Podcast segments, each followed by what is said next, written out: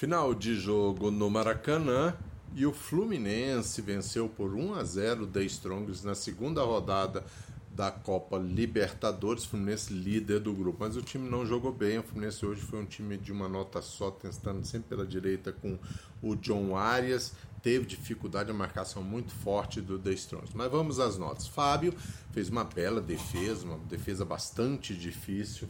Vamos dar aí nota 6,5 para o Fábio.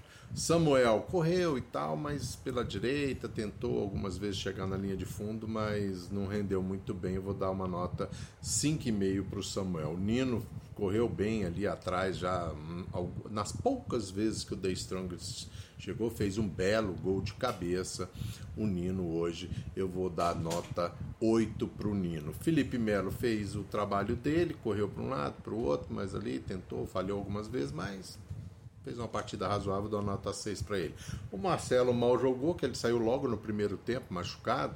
Né? Eu nem vou dar nota para o Marcelo por conta disso, porque ele não jogou o suficiente para apresentar algo que ele saiu logo machucado para a entrada do JK. O André trabalhou bem ali entre as duas intermediárias, cobertura, começo de jogo.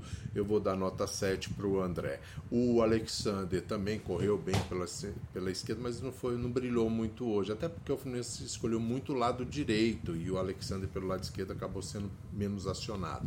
Eu vou dar nota 6 para o Alexander. O Lima entrou no lugar do Keno gripado mas jogou ali o feijãozinho com arroz, achei muito nota 5 para ele. O Paulo Henrique Gans tentou, tocou de primeira para frente, tentou para um lado, para o outro, mas também não, não conseguiu porque a marcação era muito forte e às vezes o Fluminense prendia um pouco a bola.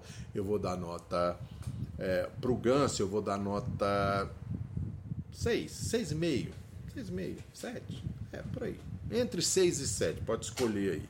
O John Arias, muito acionado pelo lado direito, prendia às vezes a bola, cruzamentos foram ruins.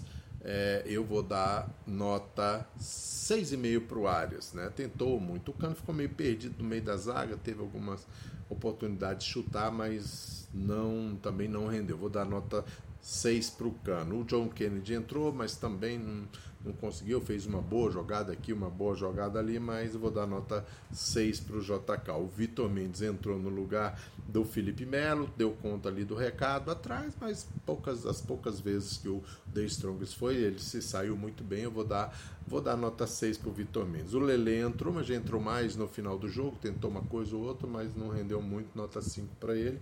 E o Pirani também entrou, tentou pela direita, para um lado, para o outro, eu vou dar nota 5 para o Pirani. Fernando Diniz hoje, é, talvez com a escolação do Lima, ele tentava alguma coisa, acabou não dando certo. O, e o Fluminense, talvez ele tenha demorado um pouco a botar o Lelê, e aí eu vou dar para o Fernando Diniz nota 6 para ele hoje. Beleza? Então é isso aí. Volto no sábado, Fluminense Atlético Paranaense pela segunda rodada do Campeonato Brasileiro. Até lá.